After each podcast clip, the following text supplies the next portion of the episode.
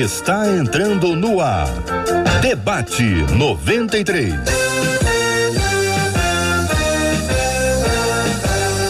Realização 93 FM. Um oferecimento Pleno News. Notícias de verdade.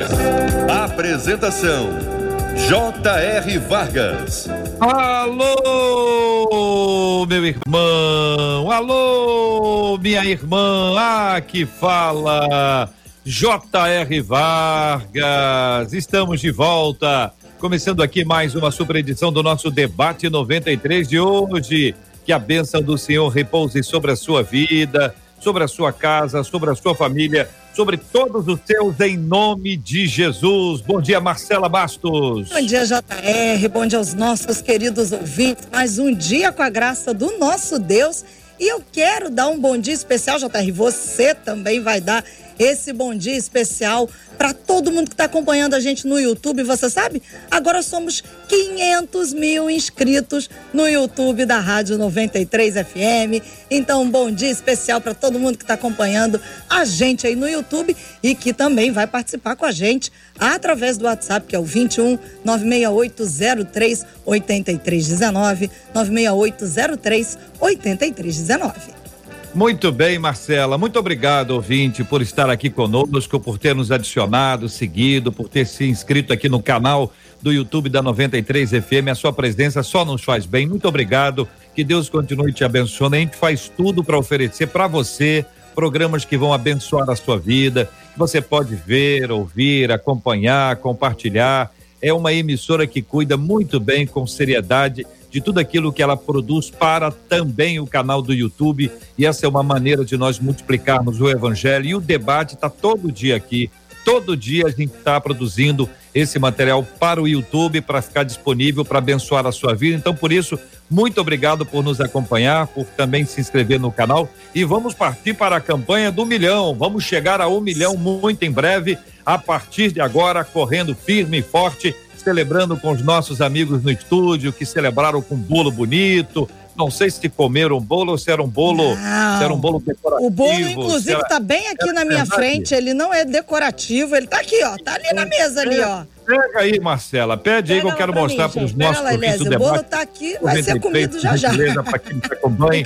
Enquanto isso, isso. apresentar as nossas feras, dá tempo ou não? É dá, uma dá pessoa tempo, tá vai chegar, mas tá antes eu também queria dar uma outra informação, JR, que é motivo de alegria. Você sabia que a Rádio 93 FM está concorrendo ao troféu Gerando Salvação?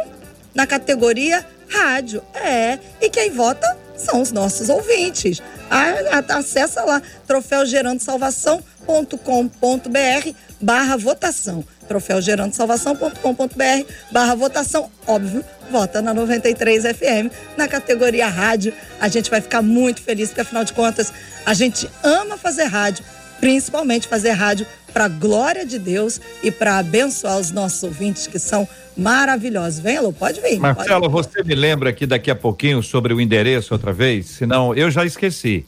Eu já esqueci. Qual é o endereço que vota? Eu já esqueci. Então, daqui a pouquinho, você retoma para a gente Sim. poder anotar. O ouvinte se, se uh, organiza aí, quem puder, papel, caneta, é, bloco de notas do celular, de alguma maneira, dê uma organizada para que a gente possa ter essas informações, esses dados. Vamos conhecer esse bolo aí. Bolo, eu vi nas eu... imagens, olha, esse bolo, esse bolo é ficção. Esse bolo é ficção. Não, tá até é agora inteiro. Tá até agora inteiro, ah, não tô tá acreditando tá muito não. agora inteiro porque tá esperando a Andréa Maia chegar pra gente partir o bolo. Muito é. bem, eu gosto de bolo assim, todo mundo falando perto do bolo, eu isso é uma maravilha. Onde a Heloísa estava é, de máscara. Não, eu, e os outros que eu, que eu, já vi a foto? Ah, e ninguém falou em cima, não. Eu já, eu já vi Cid, é, eu já vi Elisângela, eu já vi todo mundo aí, Menino, vocês estão de brincadeira, tá ali, não. esse bolo, esse bolo é ficção, tá esse entendendo? bolo é decorativo. Esse bolo é aquele bolo que você pega assim, é, é de isopor. É Mas tá falando que não é? Muito não é bem. Nada. Vamos conhecer as nossas feras, então, por gentileza, apresentando aqui as nossas feras no debate 93. Todo mundo querendo bolo. Olha, vocês merecem.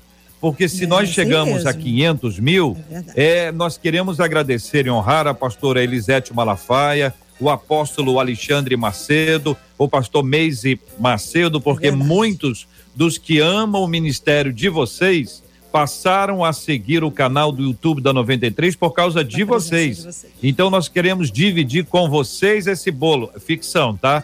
Mas queremos dividir com vocês esse bolo, pelo menos a intenção. Tá bom, gente? Bom dia para você que nos acompanha pelo rádio 93,3. Deus abençoe. Aqui no canal do YouTube, aqui na página do Facebook da 93, aqui no aplicativo da 93 FM. Você que nos acompanha pelo Spotify, pelo Deezer, Deus abençoe. Vamos juntos fazer mais um grande programa de rádio para a glória de Deus, para abençoar mais gente. O tema 01 do programa de hoje está aí, na voz de Marcela Bastos. Escrito por uma das nossas jovens meninas que ouvem o debate 93, ela disse o seguinte: gente, olha, eu decidi viver um estilo de vida que agrada a Deus em todo o tempo. Mas eu sofro muitas perseguições de gente que não entende que uma jovem possa escolher viver em pureza. Eu confesso que, às vezes, alguns comentários me abalam. Como se manter firme naquilo que Deus tem para nós quando a nossa postura é motivo de perseguições e de chacotas. Existe uma forma de blindar o coração para não cair nas influências e propostas do mundo? E quando percebemos que os nossos sentimentos estão nos levando a achar que viver do jeito do mundo é melhor, hein?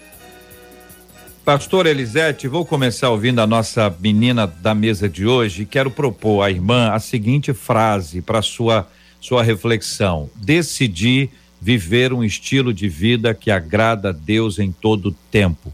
Tomar decisões não é fácil, manter as decisões tomadas é mais difícil ainda. Sobretudo, isso em qualquer área, né? Mas sobretudo quando se trata de questões espirituais. O que dizer para ela e para todos os demais ouvintes que ou não decidiram ainda, mas decidirão hoje ou estão tomando uma decisão e estão aí sofrendo pressões para não manter aquilo que foi decidido diante de Deus. Bom dia, bem-vinda, pastora. Bom dia, JR, bom dia, Marcela, bom dia, pastor apóstolo Alexandre, pastor Maz e a todos os ouvintes da rádio.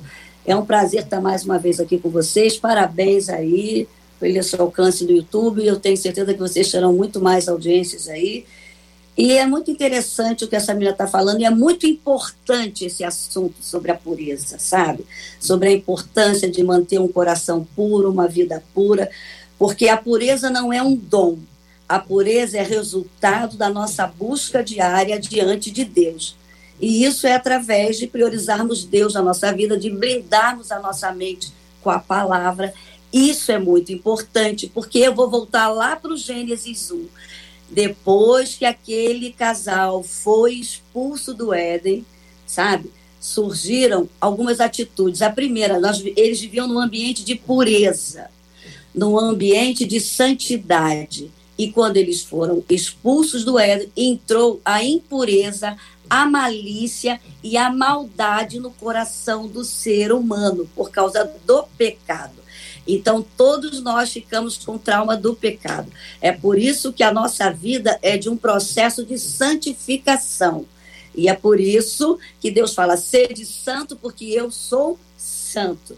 Sede santo em toda a vossa maneira de viver. Busque a pureza em toda a vossa maneira de viver. E para que a gente tenha uma vida de santificação e de pureza, nós temos que blindar a nossa mente. Nós temos que guardar a nossa mente. E é por isso que Paulo fala em Efésios 6,10. No demais, irmãos meus, fortalecei-vos no Senhor e na força do seu poder. Porque a nossa luta não é contra a carne e o sangue, mas contra as hostes espirituais da maldade. Então a gente vive numa batalha nesse mundo. E a batalha começa na mente. Para manter a pureza né, e a santificação, eu tenho que manter a minha mente. Então, para manter a minha mente ligada ao Espírito de Deus e santificada, eu tenho que ter cuidado com o que eu vejo, com o que eu falo e com o que eu ouço, que são as portas de entrada para a nossa mente. Muito bem. Apóstolo Alexandre Macedo, muito bom dia também, meu querido. Que Deus abençoe. Seja bem-vindo igualmente ao debate 93 de hoje. A pergunta é a mesma. A fala inicial da nossa ouvinte sobre a decisão e aí o processo de manter a decisão sob intensa pressão como é natural, né, pastor? Meu querido apóstolo. Bom dia, JR, bom dia aos debatedores. É uma honra estar participando desse momento tão especial 500 mil. Gente, é uma marca realmente para ser celebrada e com certeza vamos chegar a um milhão muito mais rápido do que a gente imagina. E, e, na verdade, quando eu estava lendo o comentário e vocês falando, eu podia ver Paulo escrevendo a Timóteo. Se você pegar a primeira carta de Paulo a Timóteo e a segunda carta, você percebe que Timóteo sentindo algum peso, talvez até de cobrança da igreja, de fora da igreja, que é um jovem pastor e querendo viver em santidade. Eu vejo Paulo ali e na, na, na escrita dessa jovem, ela precisando desse, desse suporte nosso, como de Paulo para Timóteo. Olha, toma cuidado, você vai ser o exemplo entre os fiéis, há um preço a ser pago nisso, manter-se puro. Então eu creio que a dúvida dela hoje, diante até mesmo do que a gente tem vivido, me lembro de uma palavra até do próprio pastor Silas Malafaia, no Descende, que é o seguinte, o jovem islâmico, ele entra na faculdade, ele sai islâmico. Sai. O jovem cristão, ele entra na faculdade, quatro meses depois ele já deixou o cristianismo. E eu estava estudando isso, são 70% que entram cristão e não conseguem permanecer. Então você imagina um pai e uma mãe que prepara um filho na igreja, quando ele chega a uma faculdade, ele vai ver esse drama aí. Ser bombardeado de todos os lados para abandonar a pureza, para abandonar, aliás, essa palavra até pureza, no nosso meio, vira até motivo de chacota. Hoje a menina que diz que é pura, primeiro vai ser difícil acreditar nisso né, as pessoas acreditarem na palavra dela. Eu imagino o quanto essa ouvinte, JR, está sofrendo de ataque, de, de tudo que possa tentar minar a fé dela. Então, a minha palavra para inicial seria o seguinte: olha, uma boa leitura, primeira e segunda carta que Paulo escreve a Timóteo. Pastor Meise Macedo, muito bom dia, seja bem-vindo, querido. Queremos também ouvir a sua palavra sobre esse assunto. Bom dia, Jota. Quero agradecer mais uma vez por estar aqui. Agradecer também ao apóstolo Alexandre, meu professor de seminário, quase 20 anos que eu não via, né? Deus abençoe, muito me abençoe. Elisete também, muito bom estar com a senhora aqui, aos nossos ouvintes. Bom, Jota, minha palavra, eu queria pegar a sua pergunta, você falou de decisão, e o que mais me chamou a atenção foi exatamente a primeira sentença aqui dessa fala, né? Decidir viver um estilo de vida. Eu acredito que uma das coisas mais importantes da vida são as decisões que nós tomamos. Agora, veja bem, nós temos um desafio na vida cristã. Porque tem muita gente que decide estar ao lado de Cristo. O problema da decisão é que tem pessoas que tomam decisões, mas que não têm comprometimento com aquilo que decidem. E aí o texto aqui, a, a fala dela é uma fala muito pertinente, porque o texto fala que ela toma uma decisão e sofre a consequência da decisão que ela tomou, por ter certeza e convicção de saber a quem que ela está agradando. Então, isso é uma coisa interessante na vida, porque a gente percebe na, na nossa caminhada pastoral, na nossa caminhada na igreja, que tem pessoas que levantam a mão, dizem ter recebido Jesus como Senhor da sua vida, mas o comportamento diário fala exatamente o contrário. Então, uma coisa importante na vida é a gente tomar decisão, mas ter comprometimento com essa decisão que nós tomamos. Porque se não há comprometimento com a decisão, essa decisão foi vã. Então, quando ela sofre perseguição por conta da fé, eu queria dizer para ela que ela está no caminho certo. E isso serve para a minha vida como fortalecimento e como testemunho. Então, como você decide algo, significa dizer que outros alvos você deixou de fora. Decisão é isso. Se eu decidir seguir a Jesus, tudo aquilo que não condiz com a fé cristã, eu vou deixar de fora.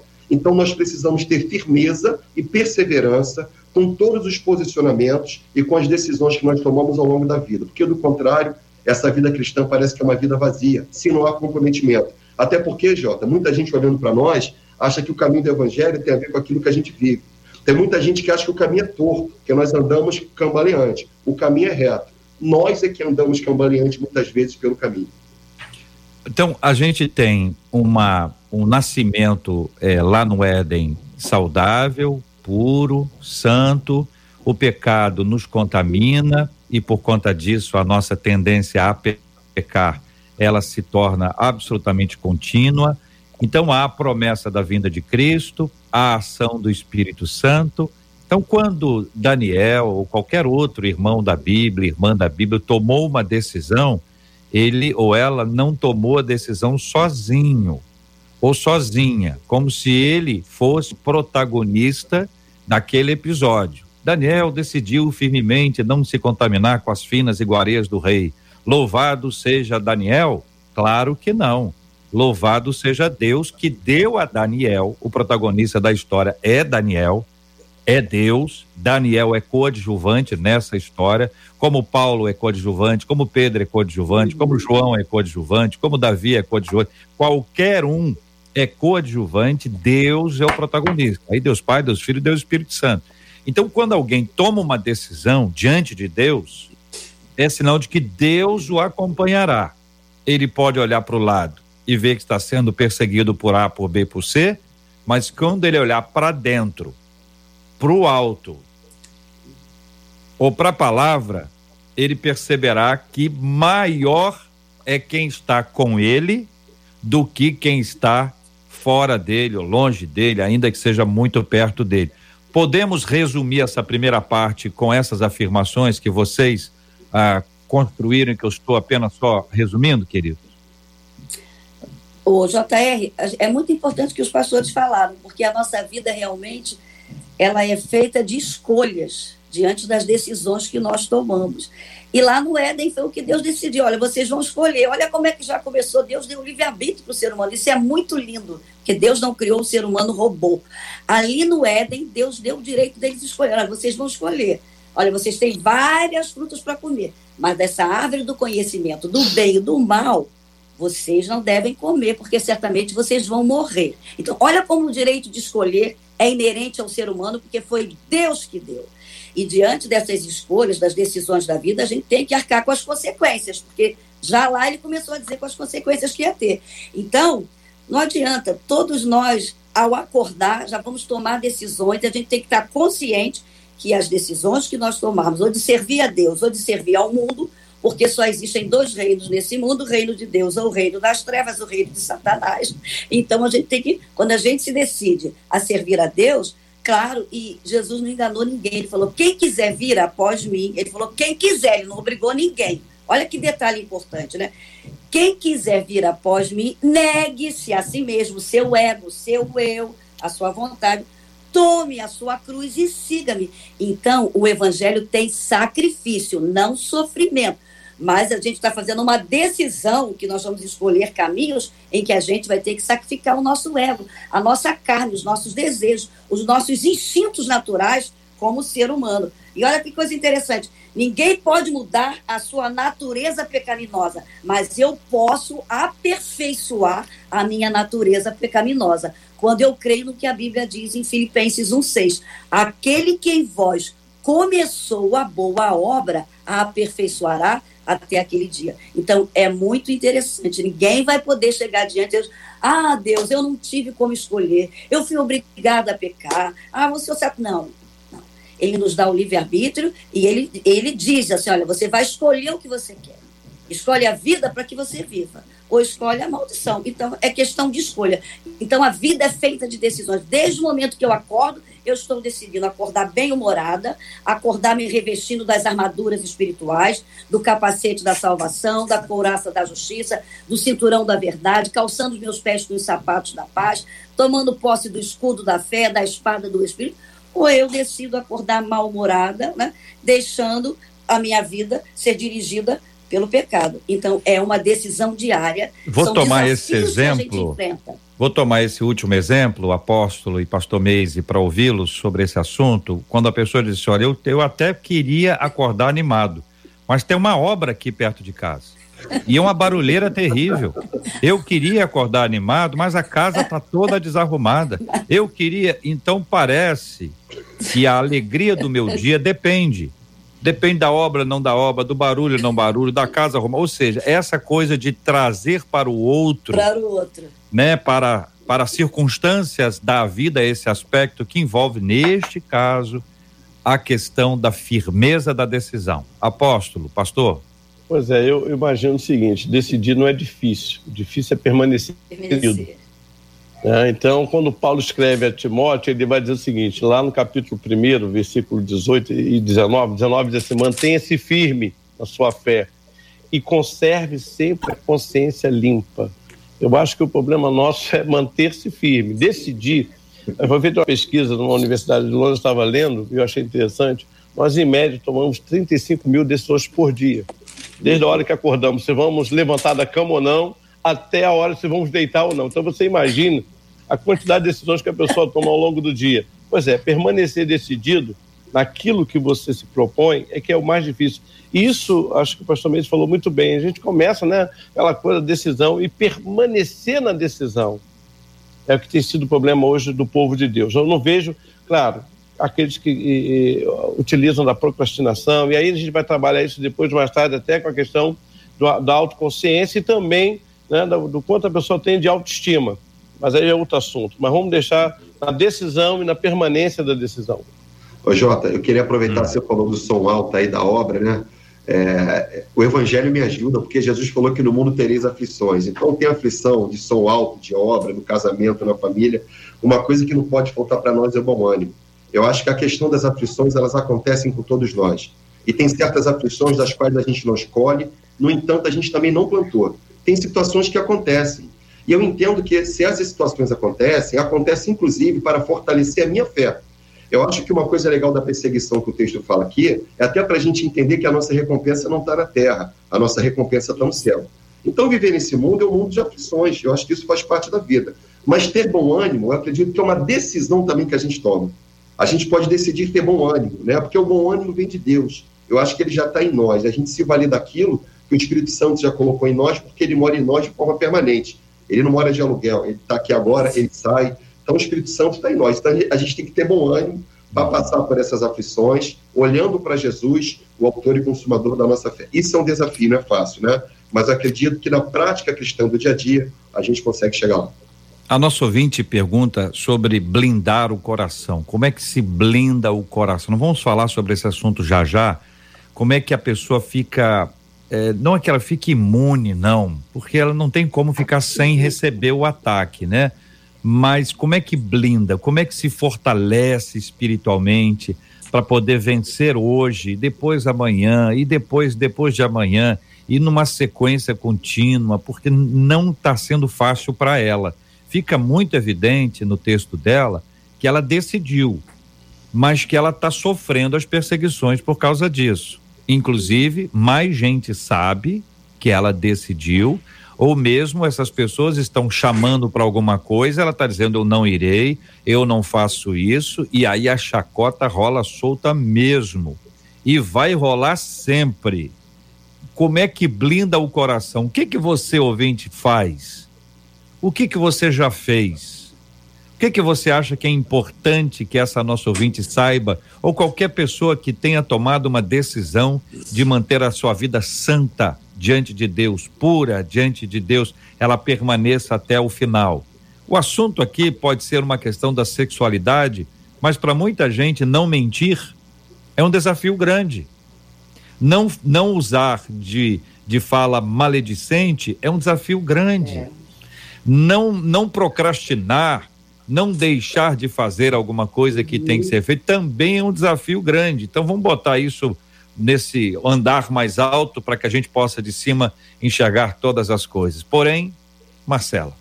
Sobre as perseguições, os nossos ouvintes estão compartilhando. Pelo WhatsApp, uma das nossas ouvintes diz assim: gente, olha, eu tenho uma amiga cujas filhas decidiram viver conforme a palavra de Deus. Essa minha amiga não é cristã. E aí o que, que acontece? Ela reclama. Ela diz que as filhas dela parecem Marias Beatas.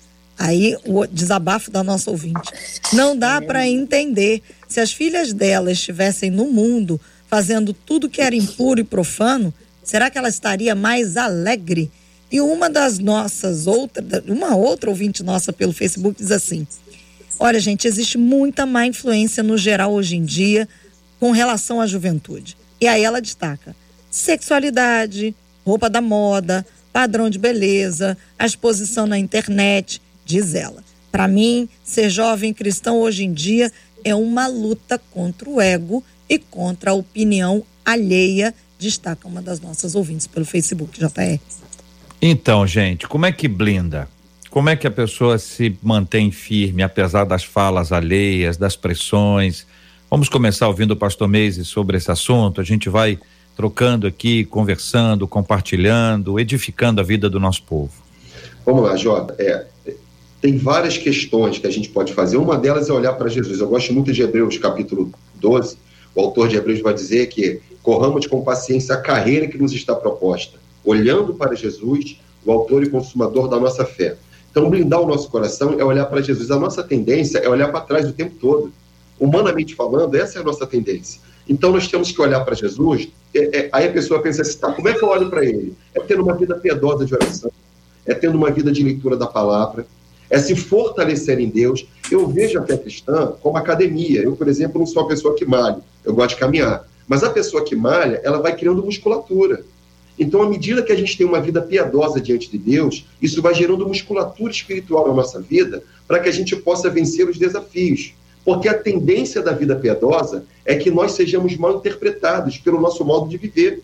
E Jesus fala lá em Mateus capítulo 5, é a última bem-aventurança, é a oitava, né? Ele fala que bem-aventurados sois vós quando vocês forem perseguidos, exultai, porque grande é o vosso galardão. Então, um outro modo também é olhar para a promessa de Deus. Porque da mesma forma que o meu Senhor foi perseguido, eu também vou ser perseguido. Por quê? Porque nós somos imitadores de Cristo. Então a gente tem que se fortalecer nessa vida piedosa no dia a dia, sabendo que vamos passar por aflições da mesma forma que Jesus passou. Porque aqui na terra a gente está de passagem, né? O nosso alvo é o céu. É, pois é, eu, na verdade, quando eu ouço tudo isso, eu me lembro é, do que Paulo também escreve aos Romanos, quando ele diz o seguinte: olha, a fé vem pelo ouvir e ouvir a palavra do nosso povo, tem que entender o seguinte: nesse mundo que nós vivemos, leitura bíblica e oração é exigência para quem quer viver na presença de Deus. Se você não ora nem lê a Bíblia, ou seja, as duas condições mais básicas, Básico. eu não sei, a sensação que eu tenho é que quanto mais a gente prega, parece que mais o povo menos entende.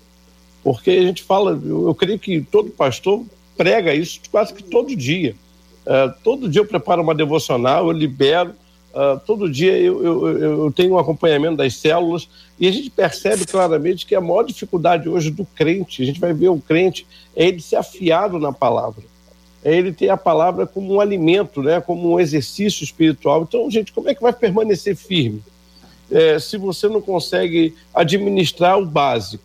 Então, vamos imaginar o que Jesus falou. Se você não consegue ser fiel no pouco, meu querido, como é que vai ficar a tua situação no muito? Não tem como. Então, eu acho que o nosso povo hoje e aí também faço uma meia-culpa aqui, a gente começar a avaliar o seguinte: nossa preocupação hoje na igreja é entretenimento ou é alimento? É alimentar o povo? É que realmente gerar o confronto com o pecado? Eu acho que eu, vejo algumas situações que eu fico me questionando o seguinte: hoje em dia se prega para levar o confronto ao arrependimento. Será que nós temos é, feito isso? É, eu, eu, tenho o hábito de, quando dava aulas, e até colocava assim: o cara que não faz o apelo, por exemplo, tem que ser preso. Porque o pessoal vai para a igreja, é, o pastor vai para a igreja, o pastor prega uma mensagem. Muitas vezes a gente está fazendo do culto um, um, trabalho de coach. Um trabalho de coach. Eu fiz um curso de coach e quando eu cheguei ao final, nada contra, viu, JR? Por favor, e os ouvintes. Mas eu disse assim: rapaz, se eu for por esse caminho, eu vou ter que anular a graça porque tudo eu posso, tudo eu consigo, tudo eu vou, tudo eu quero, e chega uma hora que é a graça de Deus. E aí eu me frustrei terrivelmente. Esse caminho eu vou ter que anular o que eu creio. Então eu vejo hoje, talvez, a nossa necessidade de voltarmos e aí a um compromisso com a palavra. Nosso povo precisa de Bíblia. E essa jovem talvez seja um ponto fora da curva, né? Porque ela está preocupada em se manter firme.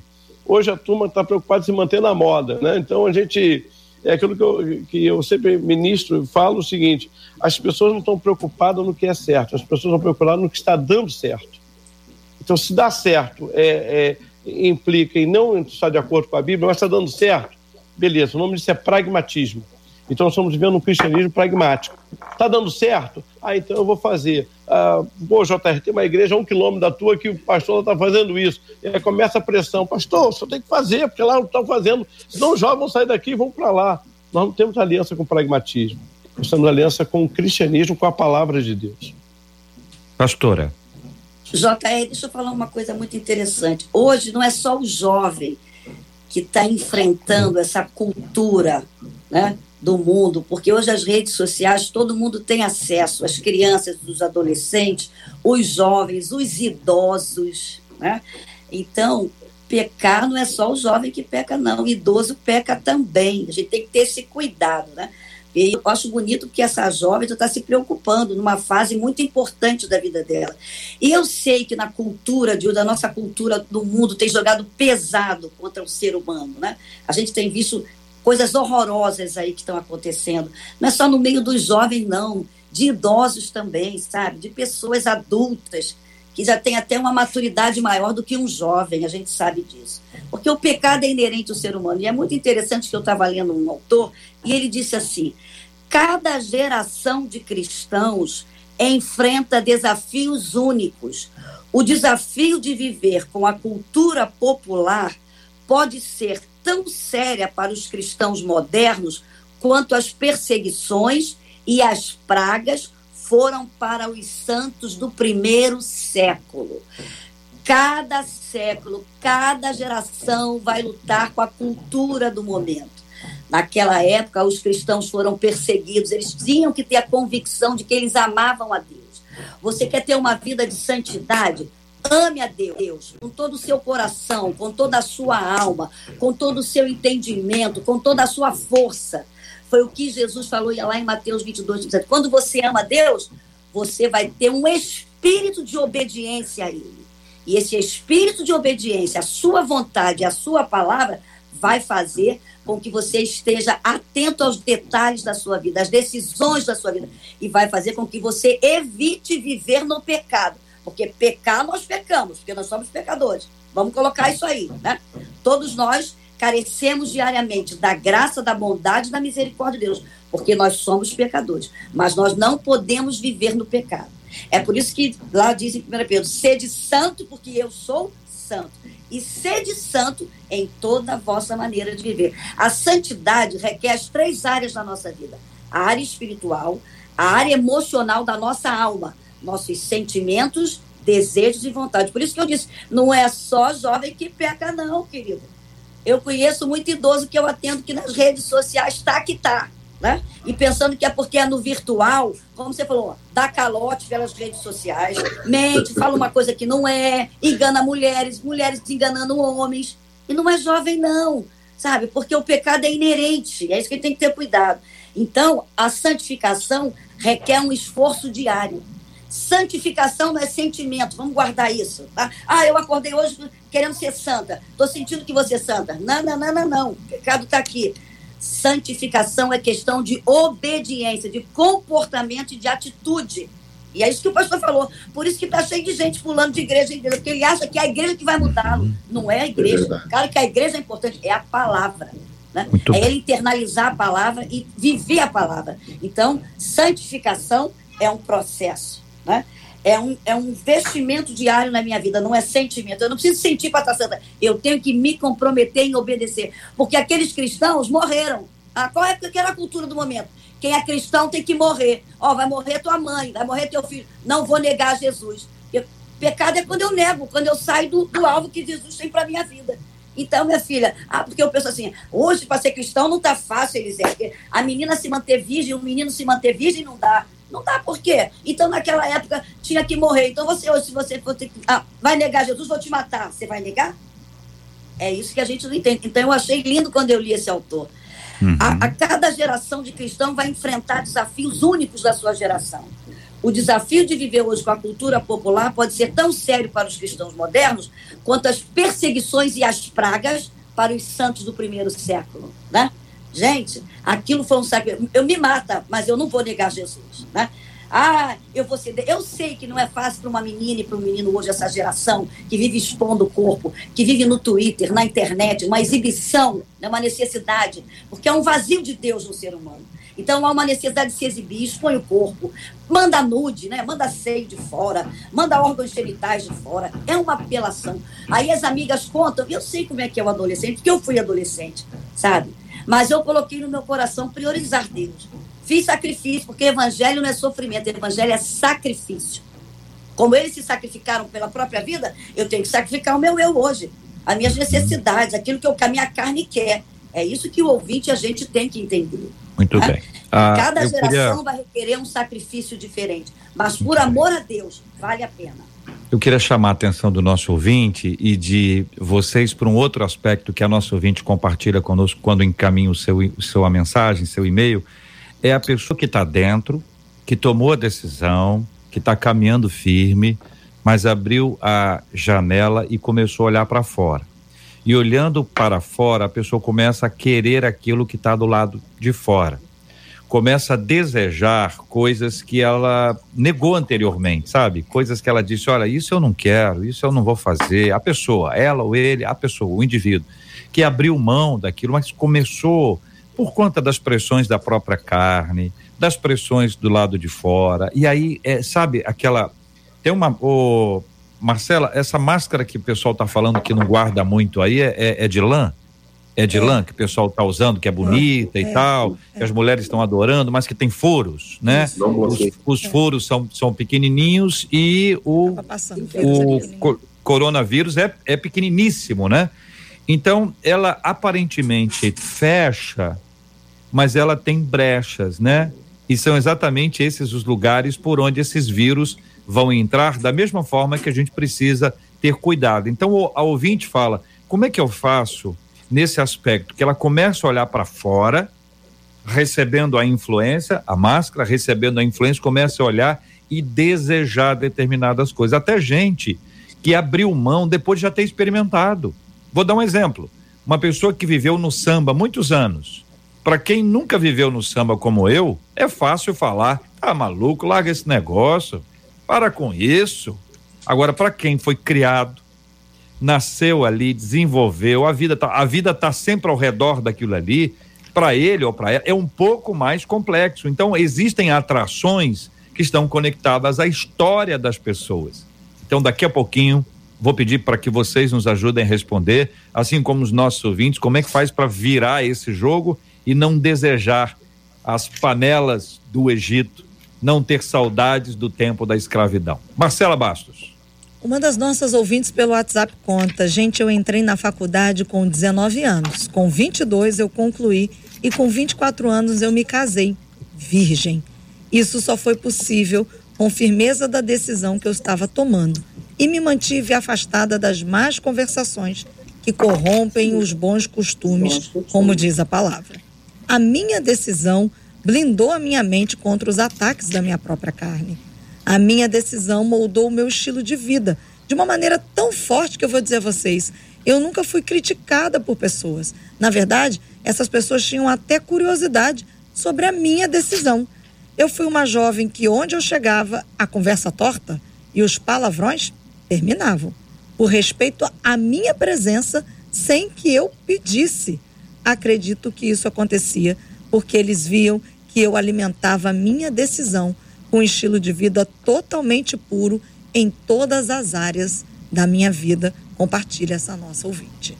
Muito obrigado, ouvinte. Eu quero dizer que você, ouvinte, merece também os parabéns pelos 500 mil é, inscritos no canal do YouTube da 93 FM, porque gente assim, que participa, que assiste a gente, que acompanha que depois vai assistir em outros horários, vai compartilhar. Quem sabe você está lembrando agora de alguém, um amigo, uma amiga, disse: olha, essa amiga ela estava na pressão, ela está quase se entregando, porque às vezes está lá, aparece um camarada, uma conversa mole, sabe? E cerca ali, cerca de cá, e cerca de cá, e a pessoa tá, tá na seca. Ou o menino tomou uma decisão firme com o Senhor de manter-se puro, mas agora arrumou uma, uma menina que está circulando ele ali, sensual, joga rede, joga joga, ela joga tudo que ela pode para poder segurar o menino. Tudo isso está acontecendo agora. Você conhece alguém? Então lembra de compartilhar, de trazer essa fala também para outras pessoas que estão nos acompanhando. Pensando, gente, em quem está do lado de dentro. Vamos supor que estivéssemos aqui dentro da arca ou dentro do templo e alguém dissesse: ó, oh, não olha lá, lá para fora não. Pode entrar água, pode entrar um vento, pode entrar um vírus. E a pessoa vai lá, não, não só, só vou abrir, só, só aqui, só não tem nada a ver não, gente, só um minutinho, peraí, só, só um minutinho, que tá um pedacinho só, abriu, na hora que abriu, caiu. Apóstolo, começando com o senhor agora. Pois é, mas eu estou ouvindo você, eu fico imaginando o seguinte, que isso é o drama de todo mundo, né? É, eu creio que com o advento das redes sociais, essa janela que você falou, essa porta que você falou, ela se escancarou.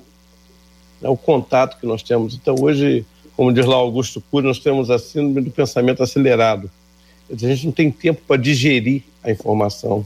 Com isso, a nossa curiosidade, a nossa ansiedade vai aumentando.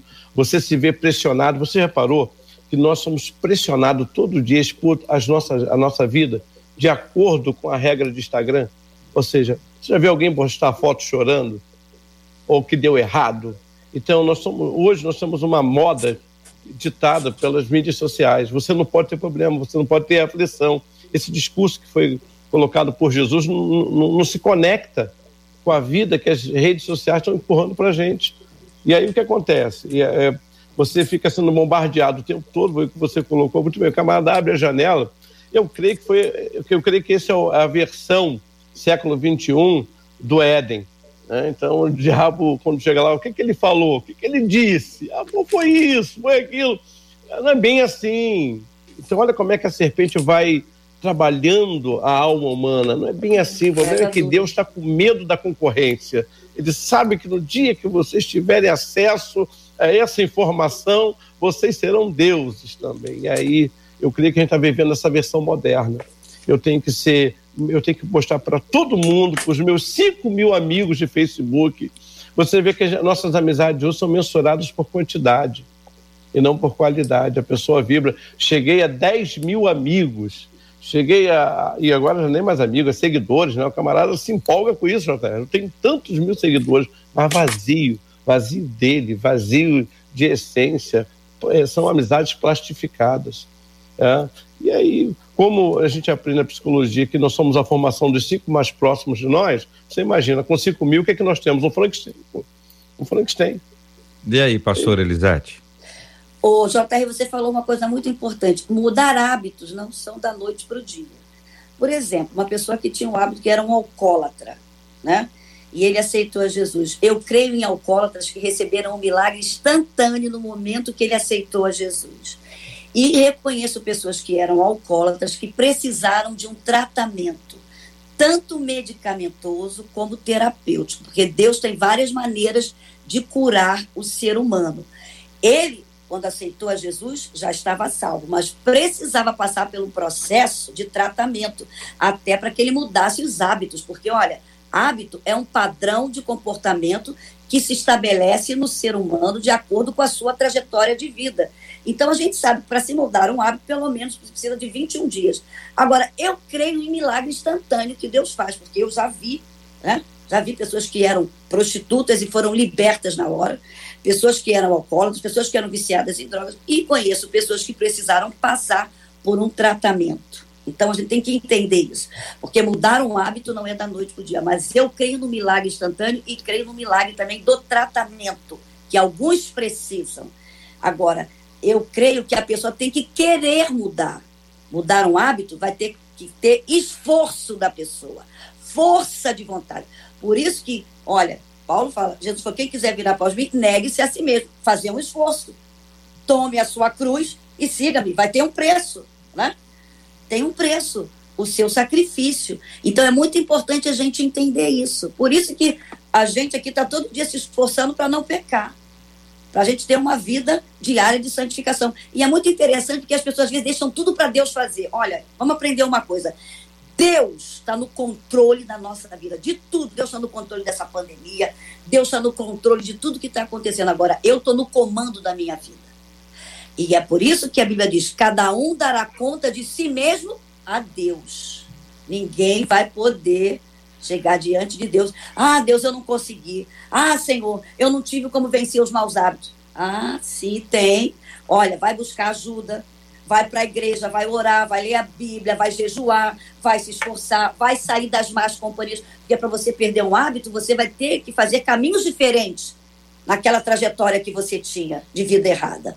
Né? Então, você, como falou aqui, a romper com os amigos antigos, você não vai passar na mesma porta do bar que você passava. Né? Você vai ter que reconhecer as suas fraquezas.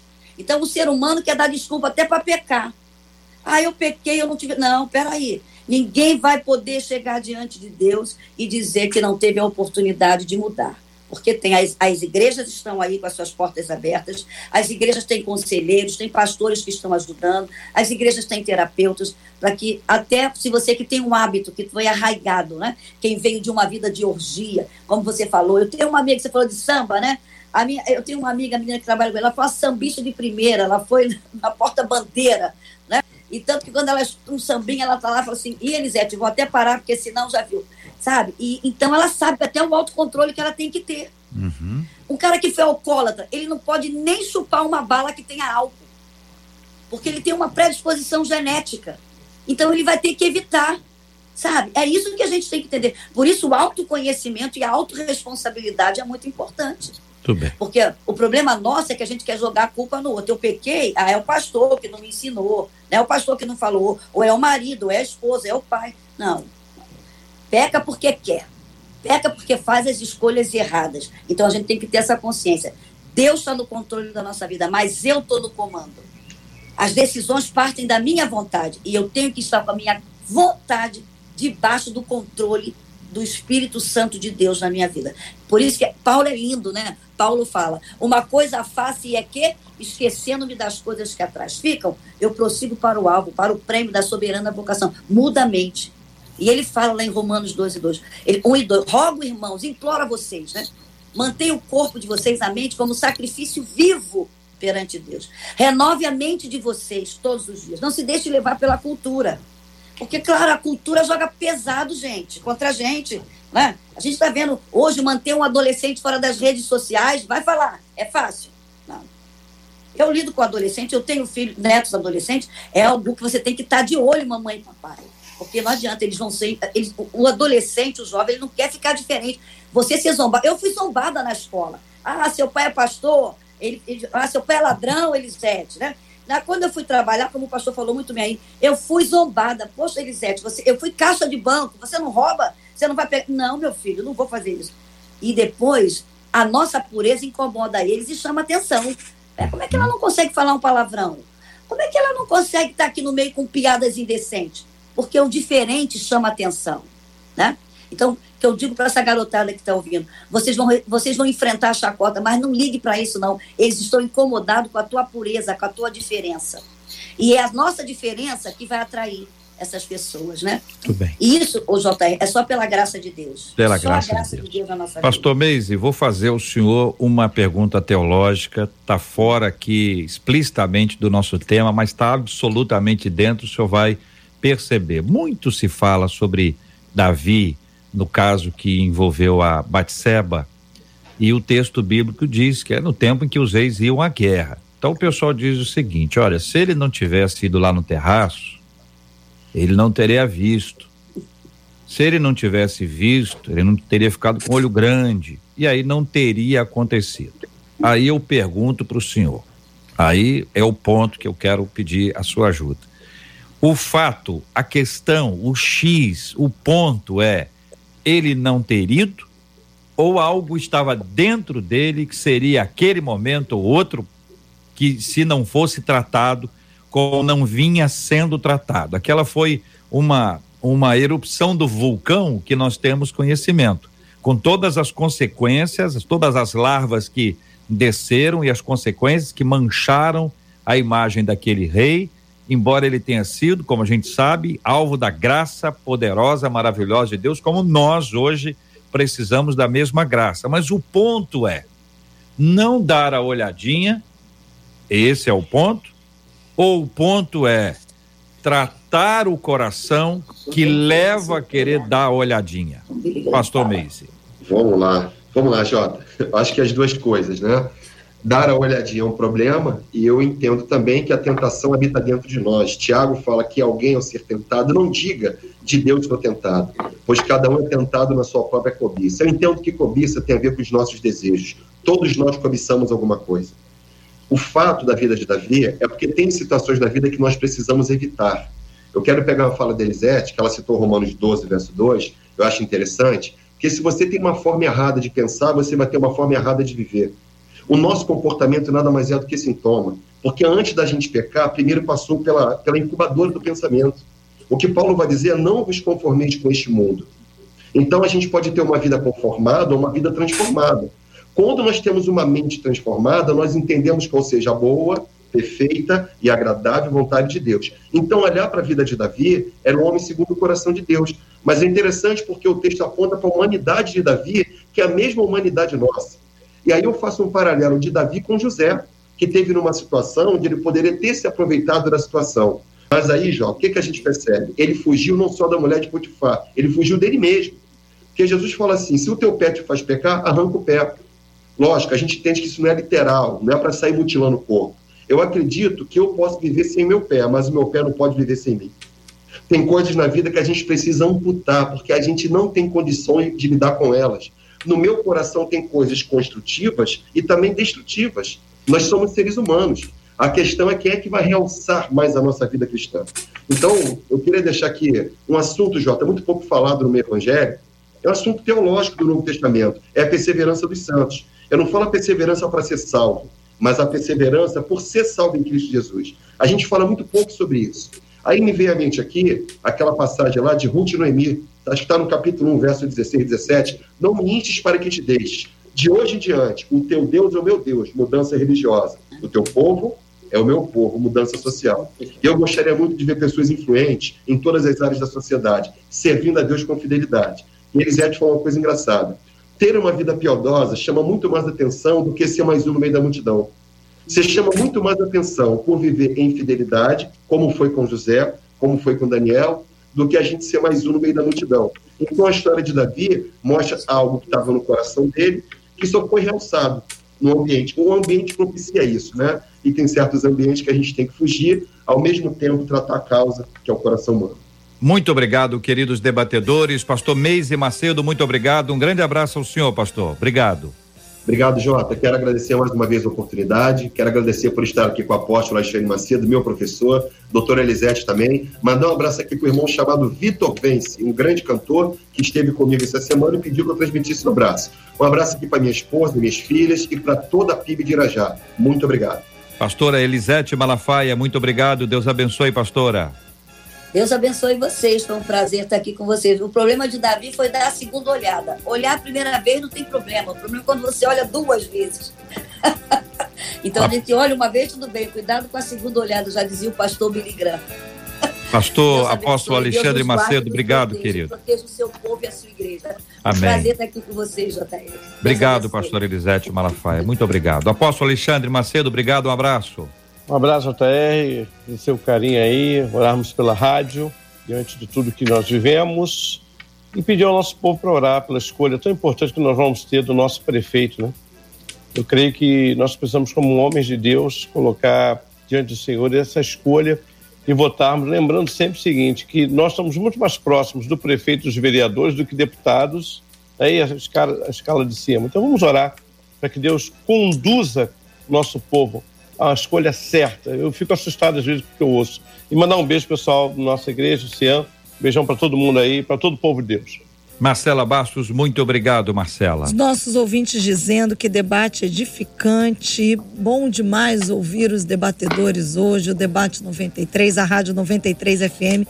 Eu vou encerrar com um testemunho. Eu, eu gosto muito de testemunho. Testemunho glorifica o nome do Senhor, edifica a gente e, e é como se a gente dissesse: faz de novo, Senhor. Uma das nossas ouvintes diz assim: gente, olha, eu conheci Jesus sobre um, um o que Deus faz, como Deus transforma. Eu conheci Jesus, ele me tirou da vida que eu vivia. Eu era uma garota de programa. Eu sonhava em me casar. E Deus me deu um homem maravilhoso. Casei, me batizei nas águas, vivo os milagres de Deus na minha vida. Ele me mudou, ele me transformou. Hoje eu sou casada, tenho um trabalho honesto e vivo a modificação da minha vida, resistindo ao pecado todos os dias por causa do Senhor. E ela encerra dizendo: Glória a Deus. Louvado seja o nome do nosso Deus e Pai. Que Deus continue abençoando você, querido ouvinte, seu marido, sua família, todos os nossos ouvintes, você que nos acompanha agora. Nós vamos orar, o apóstolo vai orar conosco, nós vamos lembrar de todas as pessoas que tomaram decisões firmes em sua vida e disseram: Eu vou em frente. Mas no meio do caminho, cansou, sofreu golpes, foi atacado, atacada e caiu. Deus hoje quer nos trazer a bênção de sermos erguidos por Ele mesmo e não negociarmos a queda como se fosse uma coisa qualquer. Nunca é qualquer mas sermos levantados pelo Senhor e caminharmos e seguirmos Amém. e prosseguirmos. Vamos orar por aqueles que não tomaram decisões ainda.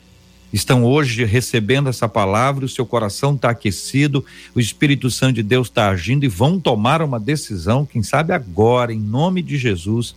de uma mudança de posicionamento. Vamos continuar a orar pela cura dos enfermos, pelo consolo aos corações enlutados, em nome de Jesus. Oremos. Pai, te agradecemos pelo teu cuidado, pela tua provisão e pelo teu amor. E como teu filho colocou, Senhor, oramos por aqueles que estão sendo atacados na sua fé, aqueles que estão, ó Deus, sendo tentados a sair, a desanimar, a desistir. Renova-os, Pai, no dia de hoje. Oramos por aqueles, Senhor, que estão à beira do caminho, esperando a oportunidade, Senhor, e vão encontrar-se com teu filho. Pai, oramos pela nossa cidade, pelo nosso estado, pela nossa nação. E possamos ver em breve que o Brasil se rendeu a Jesus Cristo como Senhor e Salvador abençoa a Rádio 93, abençoa cada um irmão e irmã que tem acompanhado esse debate, tem sido edificado por essa rádio, que é instrumento do Senhor para esse tempo. Te pedimos, Pai, fica conosco, em nome de Jesus. Amém e amém. Deus te abençoe. Você acabou de ouvir Debate 93.